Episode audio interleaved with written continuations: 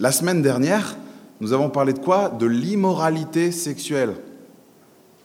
Et cette semaine, de la mort. Sympa, hein? Comme sujet, on continue dans les sujets très agréables. Euh, ce n'est pas moi qui l'ai choisi.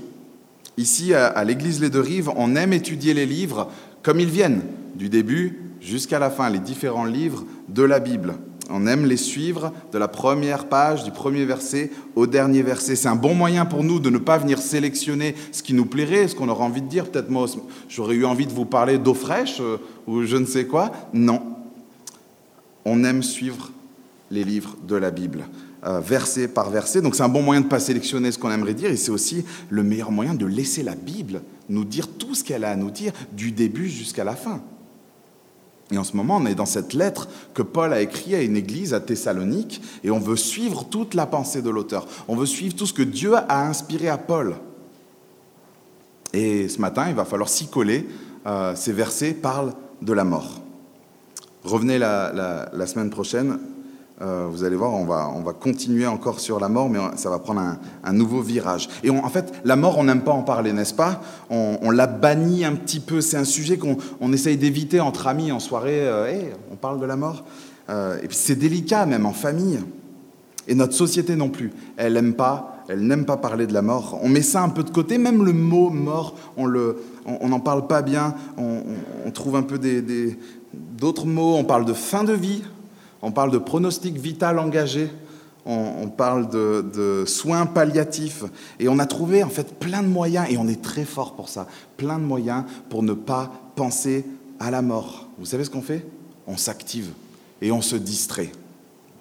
Marc Crépon, un philosophe euh, de, notre siècle, euh, il dit dans un de ses articles sur la pensée de la mort, la certitude de sa finitude conduit chacun à se distraire de l'échéance inéluctable par tous les moyens, en concentrant son attention sur son avenir immédiat.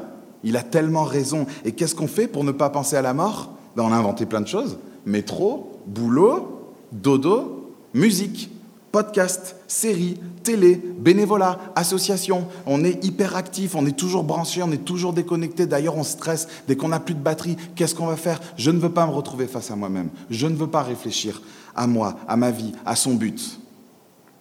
On vit dans un bruit incessant.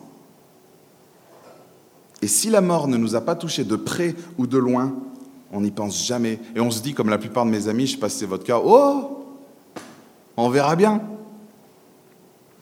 Est-ce que vous avez sérieusement déjà pensé à la mort? Pour de vrai? Que ce soit à cause d'une maladie que vous avez, ou récemment peut-être avec cette crise de Covid, ou suite peut-être à la perte d'un proche? La première fois moi, que j'ai pensé à la, mort, c'était avant d'être chrétien. Euh, j'avais 16 ans et j'ai voulu éteindre la lumière des toilettes euh, chez moi. et j'ai retrouvé mon grand frère par terre, allongé dans une mare de sang. Sa vie n'avait aucun sens, alors il a voulu y mettre un terme. Et quand il est parti à l'hôpital, on ne savait pas s'il allait s'en sortir. Et là, je vous promets que j'ai eu le temps, parce que les heures étaient interminables, le temps d'avoir des nouvelles, s'il sortait du coma ou pas. Des heures interminables pour penser à la mort et à la l'absurdité de la vie. Quelle horreur Quelle horreur J'ai jamais été aussi triste que cela de ma vie. J'avais perdu mon frère. Je pensais l'avoir perdu. C'est horrible la mort, c'est anormal, c'est traumatisant. Ma famille, moi-même, est pendant des années traumatisée par ce qui s'était passé. Et Dieu soit loué, mon frère est, euh, en vie. Euh, c'est fou l'histoire, il faudrait que je vous la raconte, la, version longue. Mais il y a, quelqu'un qui passait par là, qui était infirmière, et qui a pu donner les premiers, euh, les premiers soins, secours à, mon frère. Et ça s'est joué de peu, nous ont dit les, les médecins. Et pour la première fois, j'ai réfléchi à ce moment-là à la mort. Et j'ai vu que devant le corps de mon frère, j'avais aucun espoir. J'avais aucune espérance. J'avais rien sur quoi je pouvais m'accrocher, m'attacher. J'aurais été inconsolable. Quel est votre espoir à vous face à la mort? Devant la perte d'un proche ou en pensant à votre propre mort, quelle est votre espérance? Est-ce que vous avez une vérité, quelque chose à laquelle vous pouvez vous, accrocher, et même une vérité qui changerait votre tristesse? Vous avez quelque chose qui vous encourage face à la mort, parce que Paul, il a quelque chose de solide à nous parler. Il en a une de vérité. Et il s'adresse aux croyants de, donc de Thessalonique. Il faut, faut, imaginer, ils vivent la persécution. Il y a des personnes autour d'eux, des amis qui sont morts. Ils sont là, en église, en train de parler. Ils annoncent on a perdu la sœur, nanana, le frère, tadada. Et qu'est-ce que Paul il leur dit? Lisez avec moi le verset 13. On peut même remettre le, texte, merci. Verset 13. Nous ne voulons pas, frères et sœurs, que vous soyez dans l'ignorance au sujet de ceux qui sont morts. Et alors, bon, bah, on lit ça, on se dit, mais les Thessaloniciens, ils ont dû manquer une info, apparemment par rapport à, la mort, et plus précisément une info par rapport à la mort de leurs proches. Et vous vous souvenez, en acte 17, pour ceux qui, ont, euh, voilà, qui l'ont déjà lu, Paul, il leur avait parlé de Jésus, de sa mort, de sa résurrection. Et il y a une deuxième lettre à l'église à Thessalonique qui se trouve deux pages derrière. Et dans cette lettre, on apprend qu'il y a des personnes qui venaient mettre le trouble. Ils venaient dire Mais Jésus, il est, il est déjà revenu. Vous avez raté le truc. Ils étaient confus. Et en plus, ils venaient de perdre des proches. Alors, ils devaient commencer à se poser des questions sur cette mort, sur ce, retour de Jésus dont Paul leur avait parlé. Des questions peut-être que vous vous posez. Quand est-ce que Jésus revient? Qu'est-ce qu'il y a après la, mort? Est-ce qu'il y a une vie? Où sont ceux qui sont morts? Que vont-ils devenir? Ils vont participer à ce retour? Il est là, il n'est pas là? Qu'est-ce qui se passe? Et Paul ne veut pas les laisser dans cet état, il veut les enseigner. Et quel est le but? C'est très simple, il est sous nos yeux. Nous ne voulons pas, frères et sœurs, que vous soyez dans l'ignorance au sujet de ceux qui sont morts, afin que vous ne soyez pas dans la tristesse comme les autres qui n'ont pas d'espérance. Ah bon? Qu'est-ce qu'il y a d'extraordinaire à dire par rapport à, la mort? Quelle vérité peut, peut m'enlever la tristesse? Et regardez même, à la fin, Paul y conclut comment? Verset 18 Encouragez-vous donc les uns les autres par ces paroles. Paul, il veut nous parler de la mort pour nous encourager. Hé, j'aimerais vous encourager. Ça vous dit on parle de la mort? Qu'est-ce qu'il a d'encourageant à dire pour un sujet sur un sujet aussi horrible? Qu'est-ce que la Bible a à nous annoncer, à nous dire sur la mort? Quelle espérance peut-elle bien nous apporter? Eh bien, la vérité du verset 14. Paul leur dit, en effet, si nous croyons que Jésus est mort et qu'il est ressuscité, nous croyons aussi que Dieu ramènera par Jésus et avec lui ceux qui sont morts. Oui, les amis, la Bible nous parle d'un grand, grand réconfort face à la mort, que ce soit la vôtre qui arrive bientôt ou que ce soit celle d'un proche. Et ce réconfort, c'est la mort et la résurrection de Jésus et son retour pour nous ressusciter. Vous savez, quand Paul, lui, parle de la fin des temps, d'eschatologie, euh, jargon, euh, ce n'est pas pour débattre, ce n'est pas pour se disputer, mais c'est pour encourager. Et inspiré par Dieu alors qu'il écrit ces lignes, Paul m'en voudrait beaucoup si ce soir nous ne voyons pas ensemble les multiples encouragements, c'est son but au verset 18, les multiples encouragements de ces versets. Trois encouragements pour nous ce soir, et le premier, il est là, verset 14. En effet, si nous croyons que Jésus est mort et qu'il est ressuscité. Premier encouragement, la base du christianisme. Jésus est mort et il est ressuscité. C'est l'événement sur lequel repose tout et sur lequel repose toute notre foi. Si Jésus n'est pas ressuscité, je m'en vais, Franck, tu es au chômage, je suis au chômage, je t'invite à boire un café et on finit, fin de l'histoire, il n'y a plus rien à voir. Et je suis désolé du coup d'avoir pris de votre temps.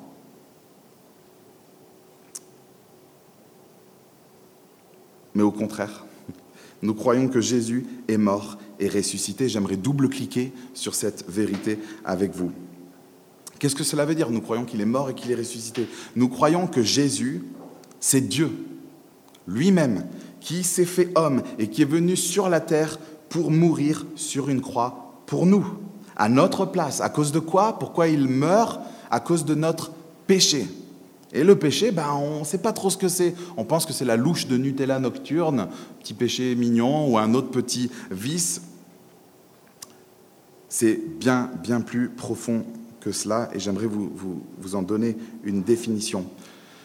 Le péché, c'est le fait de tourner le dos à Dieu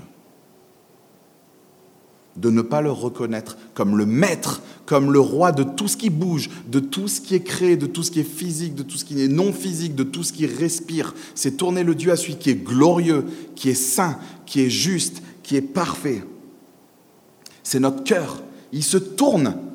Il tourne, on se tourne de Dieu, on, on le laisse de côté. Et qu'est-ce qu'on fait? On n'en reste pas là. On se tourne vers d'autres dieux, on se tourne vers d'autres maîtres à qui on donne du temps, de l'argent, notre corps notre âme, notre temps, argent, sexe, immoralité, mensonge, injustice sous toutes ses formes, manipulation, convoitise. Et il faut que je m'arrête, mais la liste est, très longue. C'est vouloir être le roi, déterminer soi-même le bien, le mal, alors qu'il y a un roi, et que c'est Jésus. Et donc Dieu, de nous détourner de lui, il nous déclare coupables et il nous dit qu'on est sous sa colère, une colère qui est juste. Mais écoutez, et je suis tellement heureux d'être là pour vous le dire, écoutez ce que nous appelons l'évangile, la bonne nouvelle. C'est que Dieu, face à tout cela, il a pris l'initiative de venir régler la dette, notre facture, effacer notre ardoise. Et il est venu en la personne de Jésus, je le disais, sur une croix, alors qu'il est innocent, qu'il est parfaitement juste. Il est venu pour endurer, pour prendre sur lui ta condamnation, qui elle est juste. Et pour lui, c'est injuste. Mais il est venu prendre sur lui notre mort, pour nous libérer, pour qu'on vive, pour qu'on soit libéré de notre péché, qu'on soit réconcilié avec lui, et pour nous donner cette grande espérance. Imaginez-vous en prison. Vous êtes en train de commander, vous êtes dans un État aux États-Unis qui est, pour la peine de mort, vous êtes en prison en train de commander votre dernier repas. Vous réfléchissez à la mort, c'est demain, 10 heures. Et là, il y a le directeur de la prison qui arrive, qui, ouvre la cellule, et il amène un homme, il le tue, il le jette par terre. Et vous dit cet homme, euh, il, voulait prendre votre place, il voulait mourir, c'est bon, vous, vous êtes libre. Vous enjambez le corps, c'est vrai, oui, oui, c'est bon. Il paye pour vous, il meurt pour vous. Vous enjambez le, corps, et là, vous regardez la tête de cette personne, et vous réalisez que c'est la personne à qui vous aviez fait du mal toutes ces années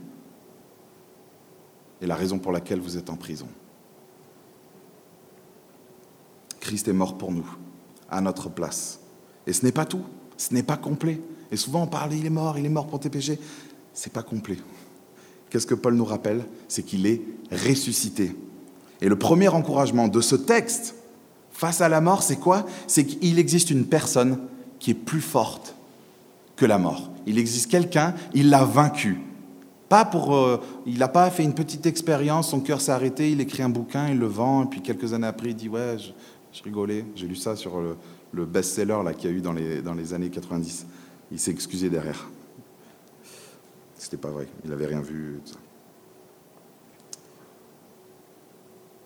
Jésus, lui, il est vraiment mort et il est vraiment ressuscité. Et vous savez, de la même manière qu'on vérifie, vous l'avez déjà dit à vos amis qui vous balancent des fake news par rapport à, au Covid, euh, quelle est la source?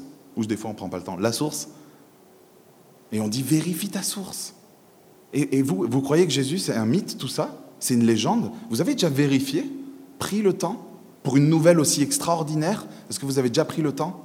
Ce n'est pas la nouvelle de peut-être un vaccin, c'est la nouvelle d'un remède contre la mort éternelle. Vérifiez, s'il vous plaît, si Jésus c'est un mythe ou une légende. Et en fait, ce qui nous embête, c'est pas que Jésus ait existé. Ça, il y a plein d'historiens athées, vous, vous le confirmerez. C'est pas qu'il soit mort. Le grand problème, c'est que le tombeau, il était vide. Ça, ça ne nous plaît pas, l'explication qui est, bah, il est ressuscité. Parce que ça nous dépasse, ça, revenir à la vie. C'est un, un miracle. Ça dépasse notre entendement. Alors que vous savez quoi? Ce miracle de la résurrection, c'est ce dont on rêve tous. C'est ce dont je rêvais quand je voyais le corps de mon frère par terre. C'est ce dont vous rêvez si vous voyez le, cercueil d'un enfant. C'est ce dont on rêve face à la mort qui nous, qui nous arrive ou à la mort d'un proche. On rêve tous de ce miracle et on nous parle d'un miracle et on n'en veut pas. Alors qu'on en rêve tous, c'est trop bizarre. Mais ce n'est pas un rêve, c'est une réalité. Et c'est une vérité qui, ce n'est pas un, un vœu pieux, cela repose sur quelque chose de solide. La mort et la résurrection de Christ. Et le deuxième encouragement de ces versets, relisez avec moi le verset 14. En effet, si nous croyons que Jésus est mort et qu'il est ressuscité, nous croyons aussi que Dieu ramènera par Jésus et avec lui ceux qui sont morts. Paul rappelle aux Thessaloniciens, si vous croyez que Christ est mort et ressuscité, n'oubliez pas la suite. C'est logique. Vous croyez aussi que Dieu va vous ressusciter. Parce que c'est son plan de toute éternité. C'est la mission de Jésus et c'est sa promesse. Et j'aimerais vous lire l'un de mes passages préférés dans la Bible, parce que là, on peut se dire, c'est Paul qui parle, qui interprète ça, il leur dit ça. Regardez ce que Jésus lui-même a dit de sa bouche. Jean 14, verset 1 à 6. Si vous êtes un soir, vous n'avez pas le moral, vous lisez ça. Jean 14, versets 1 à 6. Donc Jésus s'adresse à ses disciples. Qu'est-ce qu'il leur dit? Que votre cœur ne se trouble pas. Croyez en Dieu, croyez aussi en moi. Il y a beaucoup de demeures dans la maison de mon Père. Si ce n'était pas le cas, je vous l'aurais dit. Je vais vous préparer une place. Et puisque je vais vous préparer une place, je reviendrai et je vous prendrai avec moi, afin que là où je suis, vous y soyez aussi. Vous savez où je vais, et vous en savez le chemin. Thomas lui dit, Seigneur, nous ne savons pas où tu vas. Comment pouvons-nous en savoir le chemin? Et Jésus lui répond à ce Thomas, C'est moi, qui suis le chemin, la vérité et la vie. On ne vient au Père qu'en passant par moi. Ce n'est pas une invention de Paul, c'est Jésus lui-même qui l'a dit, et Paul, il ne fait que de s'appuyer dessus. Verset 15. Voici ce que nous déclarons d'après la parole du Seigneur. Nous les vivants, restés pour le retour du Seigneur, nous ne devancerons pas ceux qui sont morts. En effet, le Seigneur lui-même a un signal donné à la voix d'un archange et au son de la trompette de Dieu descendra du ciel. Et ceux qui sont morts en Christ ressusciteront d'abord. Petit privilège. Il leur dit aux Thessaloniciens, pour ceux qui sont morts, soyez rassurés. Ils vont ressusciter même en premier. Qui peut dire ça? Qui peut dire ça? Il n'y a que le créateur de la vie. Il n'y a que celui qui crée le but d'une chose qui peut dire ça. Vous savez, un jeu de société, c'est le créateur du jeu de société qui, dit le but, ou euh, créateur d'un sport. Je vais inventer le basket, il faudra dribbler, il faudra pas faire ci, ça, il va mettre un panier, et puis ça fait un point, puis trois points si c'est d'ici. Je crée ce sport et je crée le but, c'est de mettre le, eh ben, le créateur de la vie, il a donné le but. Il a dit le but de la vie, c'est pas la mort. C'est la vie et la vie éternelle. Et ce verset 16, mais c'est un spectacle audiovisuel extraordinaire. Je ne sais pas si vous pensez à l'enlèvement secret. Euh, vous savez, on voit des fois un jean, une chemise, il n'y a personne dedans. Oh, tous les copains, left behind et tout ça. Je suis pas certain que l'enlèvement soit si secret que ça. Ah, pour le coup, là, c'est raté. Il n'y aura rien de plus puissant que ça. Imaginez, j'ai essayé de vous représenter ça. Jésus. Déjà, quand une comète, elle traverse, vous avez vu le, là, c'est Jésus, le créateur de, tout ça, qui traverse le ciel. Jésus lui-même, qui va descendre, accompagné de la voix d'un archange. Je ne sais pas ce que c'est, mais ça doit être énorme. La voix d'un archange et accompagné de l'un des instruments les plus puissants, la trompette. Tu joues des cuivres, c'est puissant, la trompette, ça envoie. Et là, ce n'est pas juste une trompette, c'est la trompette de Dieu. Imaginez le signal militaire qui rassemble et qui annonce la délivrance. Et Jésus en fait la promesse, il va revenir pour ressusciter les morts. Si vous vous posez la question, petite parenthèse, venez me voir si vous avez des questions, mais euh, il va venir ressusciter ceux dont l'esprit était déjà avec lui. Mais là, ce coup-ci, c'est pour leur donner un corps physique. À notre mort, nous sommes avec Jésus. Pensez aux brigands sur la croix, pensez à Paul qui n'a qu'un désir, quitter ce corps et être auprès du Seigneur. Mais ça, c'est en esprit. Il n'y a pas le corps ressuscité, final. Là, à un signal donné, tant des corps physiques. C'est magnifique.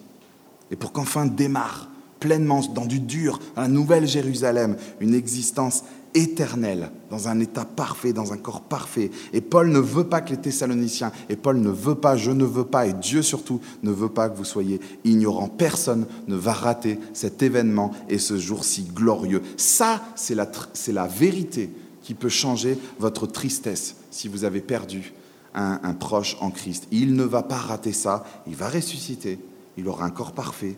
J'imagine que souvent, quand on est devant le cercueil de quelqu'un qu'on perd, le corps, il n'est pas si parfait que ça. Il y a eu une maladie, il y a eu des traces, il y a eu l'effet de l'âge. Là, ce sera un corps parfait, plus de souffrance, plus d'handicap, plus de maladie, plus de dépression, plus de cancer. Tout ça, ce sera fini une bonne fois pour toutes. Vous croyez que Christ, il va oublier les siens? Il va venir mettre un terme à tout cela, c'est son envie, c'est ça, c'est sa promesse, c'est sa mission. Et bien sûr, le deuil, il existe. Paul, il n'est pas en train de dire, hé, sautez de joie. Il y, a, le deuil, parce qu'il y a le manque, il y a le désir de revoir la personne, il y a tous les souvenirs. Et il y a un temps pour cette tristesse aussi. Mais elle ne peut pas s'installer comme si nous n'allions pas revoir la personne. Vous allez avoir le temps, ne vous inquiétez pas, de retrouver les proches, vos proches qui sont morts en Christ, vous aurez le temps de rattraper le temps perdu. L'éternité, c'est très long. Quelle est votre espérance face à la mort? Vraiment. Vous avez quelque chose d'encourageant à dire à quelqu'un qui, a perdu un proche? Alors j'essaie un peu de rassembler ce que mes amis ou ce que je lis sur Facebook, tout ça, quand il y a un défunt ou quoi, je, rassemble un peu ce que je, ce que je lis. Ah, oh, il est mieux là où il est. Vraiment? Il est où? Quoi? Qui? À cause de quoi? À cause de qui? C'est quoi? C'est où? Oh, il dort. Bon, c'est reposant. Ok, mais c'est pas très excitant. Le but de la vie, dormir. Je pose des questions. Ah, j'ai beaucoup d'amis qui pensent à la réincarnation, donc moi je, me renseigne pour être sûr de ce que je vais dire. On me l'a bien dit, migrer de vie en vie. Et euh, je posais la question, c'est toujours un peu, c'est d'autres mondes, d'autres existences, oui, et il y a toujours le, le vice, la corruption, l'injustice, des... oui, ça donne pas bien envie d'aller de vie en vie. Hein. Même si peut-être on sera un peu mieux ou un peu moins bien, ça dépend du, karma. Et quel est le but ensuite? Bah, Ça dépend, il y a plein de, de pensées, mais c'est un peu de se dissoudre dans le grand tout. Ça vous donne de l'espoir?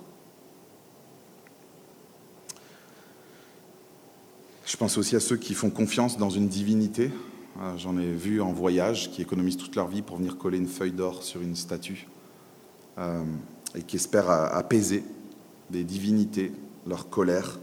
Euh, donc argent, nourriture, sacrifice, c'est le but d'apaiser la colère et avec cette peur de, ne pas savoir s'ils ont fait assez.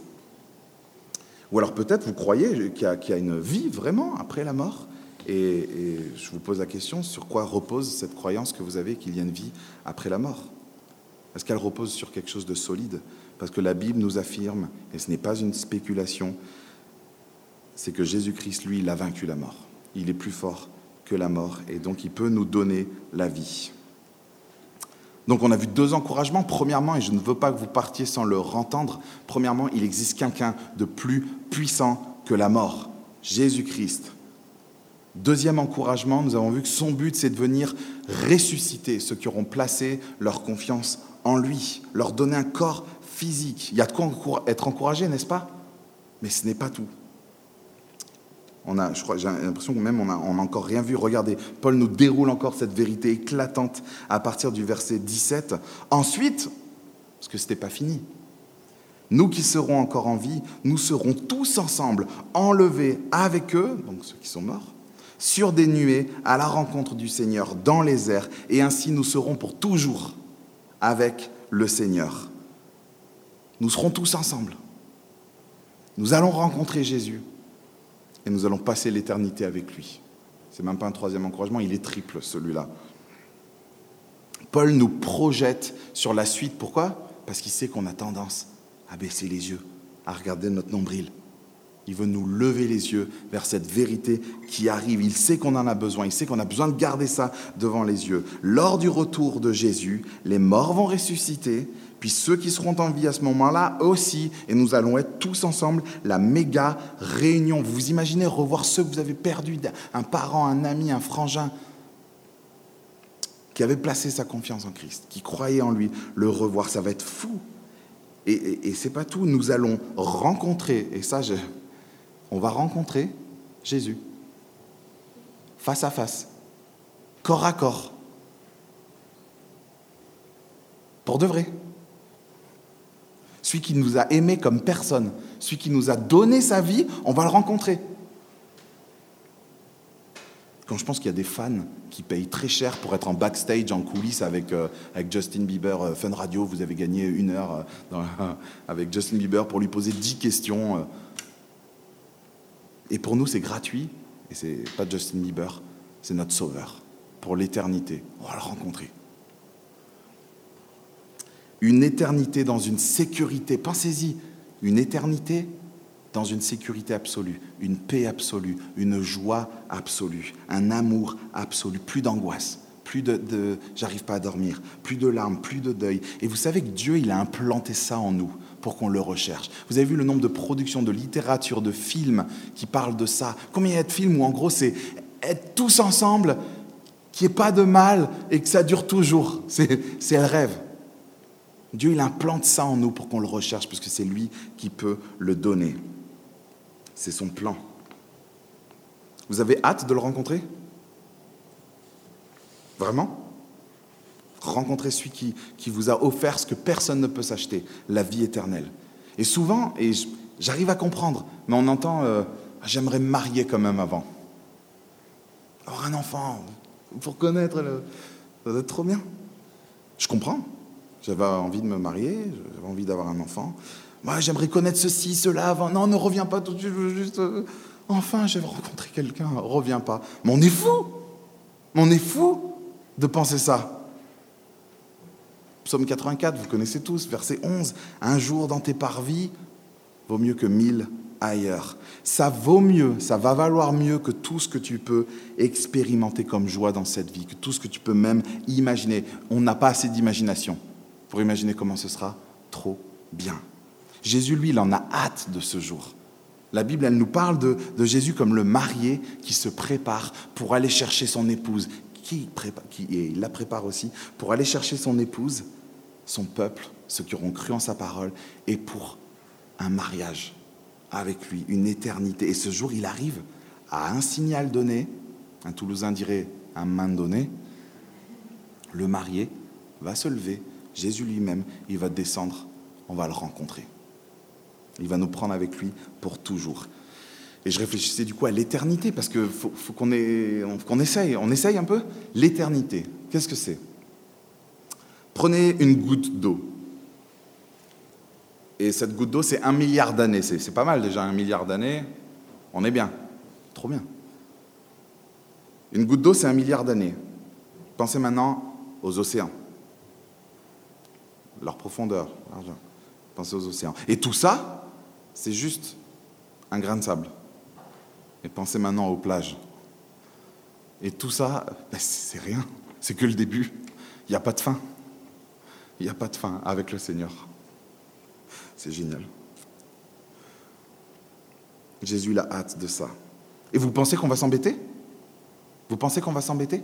Vraiment? Avec celui qui a créé la joie, celui qui a créé le plaisir, celui qui a créé la nourriture, celui qui a créé la nature. Vous avez déjà un petit peu voyagé? Ne serait-ce qu'en France, qu'est-ce qu'il y a de belles choses, mais qu'est-ce que c'est beau, c'est lui qui a créé ça. Toutes les plantes, tous les animaux, tout. Vous pensez qu'on s'embête avec quelqu'un comme ça pour l'éternité? Vous pensez qu'on s'embête avec celui dont l'amour n'a pas de limite? Vous pensez qu'on va s'embêter avec celui qui compare son, son, son retour avec un mariage? Avec un, banquet, un buffet sans fin, une fête sans fin. Combien de fois vous avez vécu un super bon moment et vous vous êtes dit Ah, c'est bientôt fini. Ah, j'arrive sur la fin. Combien de fois on a vécu ça Ah, c'est déjà fini, c'était trop bien. Et pensez-y maintenant. Pensez à votre plus grande joie, à ce meilleur moment de votre vie. Pensez-y. Eh bien, il est honteux de le comparer, d'oser le comparer avec ce qui nous attend. Paul s'adresse à des croyants à Thessalonique qui sont préoccupés par la mort de leurs proches. Ils ont peur, ils se disent, est-ce qu'ils vont rater le retour de Jésus? Et Paul leur proclame cette vérité qui vient de la bouche de notre Seigneur, c'est qu'il est vainqueur de la mort, qu'il est ressuscité et qu'il va nous ressusciter et nous prendre avec lui tous ensemble pour l'éternité. Et je me faisais la réflexion, vous avez vu comment est-ce que Paul, il encourage des gens qui sont tristes? Comment est-ce que Paul, il encourage des gens qui sont abattus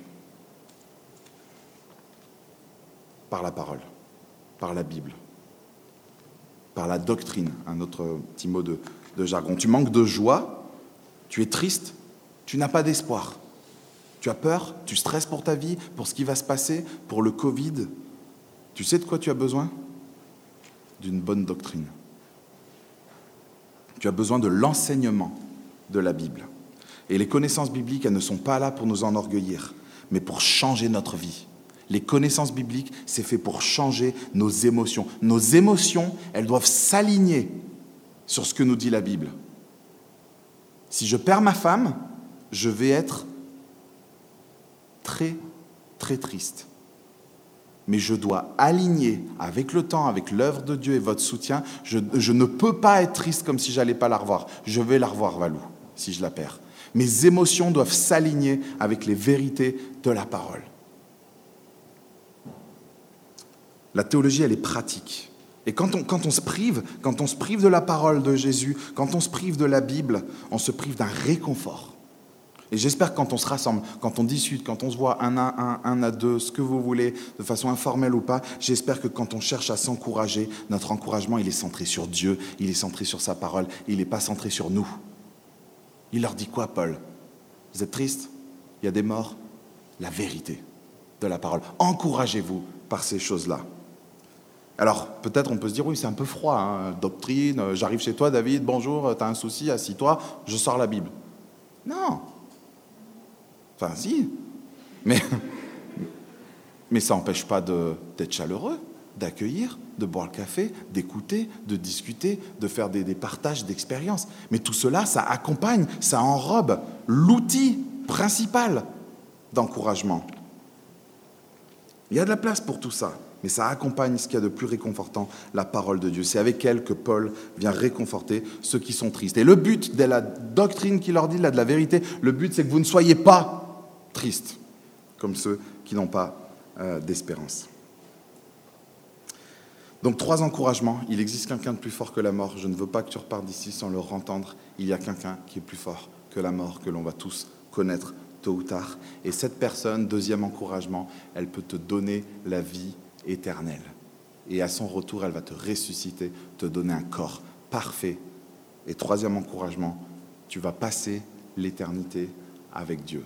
Tu vas rencontrer ton Sauveur et tu vas retrouver tous ceux qui auront cru en lui, tous ensemble avec lui. Donc si ce matin tu es en deuil parce que tu as perdu un parent, pense à ça, afin que tu ne sois pas triste, que la, tristesse ne s'installe pas, comme si tout cela était faux. Si ce matin tu, tu, penses à la mort pour toi, tu as peur de la mort, tu te fais du souci pour ta vie, pour ton avenir, pour le Covid, si tu as une maladie, si tu as peur d'en attraper une, si tu as un handicap, s'il t'arrive des galères, si ta vie ne se passe pas comme tu le souhaiterais, rappelle-toi que tout a une fin. Ça passera. Il y a une fin à un signal donné. Fini. Fini. Jésus va te ressusciter pour que tu sois avec lui pour l'éternité. Les amis, notre grand roi, il va revenir bientôt et j'espère qu'on est une église qui vit dans l'attente de ce retour et qu'on ne place pas notre espérance dans cette vie, ici-bas. Qu'on ne mise pas tout dessus. N'attendons pas de cette vie terrestre qu'elle nous offre tout ce dont on a besoin. Vous savez, Paul, il disait à une autre église, si c'est dans cette vie seulement que nous espérons en Christ, nous sommes les plus malheureux des hommes. Et pareil, j'ai pris du temps à réfléchir à cette éternité. Quelles sont les applications vraiment de cette éternité, mis à part se, réjouir? Je me disais franchement, vu cette éternité, il est, si grand, il est si grand que ça le sacrifice que Dieu nous demande de renoncer à notre vie? Il est si grand que ça, le sacrifice qui nous demande de, perdre les 30, 40 prochaines années pour s'occuper des autres, pour s'occuper de ceux qui n'ont pas cette espérance, pour leur parler. Il est si grand que ça, ce sacrifice de 30, 40 ans, alors qu'il nous donne la vie éternelle, dans un bonheur et une joie absolue. Pourquoi on construit notre vie sur Terre? Pourquoi? Qu'est-ce qu'on fait? 30 ans à vivre pour celui qui est mort et ressuscité pour nous. À perdre notre vie pour lui parce qu'on va la retrouver. 30 ans. 40 peut-être pour les plus chanceux. Alors si ce matin tu mets... Euh, non, on est le soir. Si ce soir tu mets les pieds dans une église, eh ben, je veux te dire bienvenue, ça fait trop plaisir que tu sois là. Euh, euh, je suis tellement heureux de pouvoir parler de toutes ces vérités. Et peut-être que toi aussi, comme n'importe quel être humain, euh, tu penses à la mort et tu es peut-être apeuré, ou tu penses à ta vie, tu y vois aucun sens, tu la trouves absurde. Alors j'aimerais juste, si c'est ton cas, j'aimerais te rendre juste sensible à deux petites lettres qui peuvent changer ton existence, qui peuvent changer ta vie, ta destinée, qui peuvent changer ce qui va se passer après ta mort. Deux petites lettres qui sont au tout début. Vous les avez vues? Au tout début du déroulement de Paul, verset 14, en effet, si, S-I, car tout repose là-dessus. Si nous croyons que Jésus est mort et ressuscité, alors, lors de son retour, il nous ressuscitera pour qu'on soit pour l'éternité avec lui dans un corps physique parfait. Comment avoir cette espérance? Tu veux cette espérance? Tu veux cette joie? Tu veux cette éternité? Tu veux cet espoir face à la mort? Eh bien c'est si tu crois. Euh, et, Paul nous a rappelé ce que c'était que de croire. Parce qu'on est là, vous allez peut-être repartir, bon, il faut que je croie. Qu'est-ce que ça veut dire de croire? Euh, On le lit euh, au, tout premier, au tout premier chapitre, chapitre 1.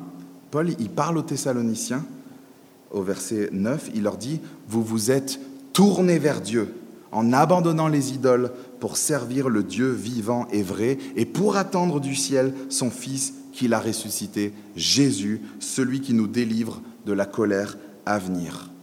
Échapper à la colère de Jésus, c'est croire en lui, placer sa confiance dans sa parole. Et comme je disais au début, se détourner, c'est le mouvement inverse, se détourner de nos idoles et se tourner vers l'auteur de la vie, le suivre, le servir, s'attacher à lui et attendre avec espérance son retour qui est pour bientôt. Vous savez, André Comte-Sponville, un autre philosophe euh, français, il, a dit, j'ai beaucoup aimé, Pascal, Kant et Kierkegaard ont raison.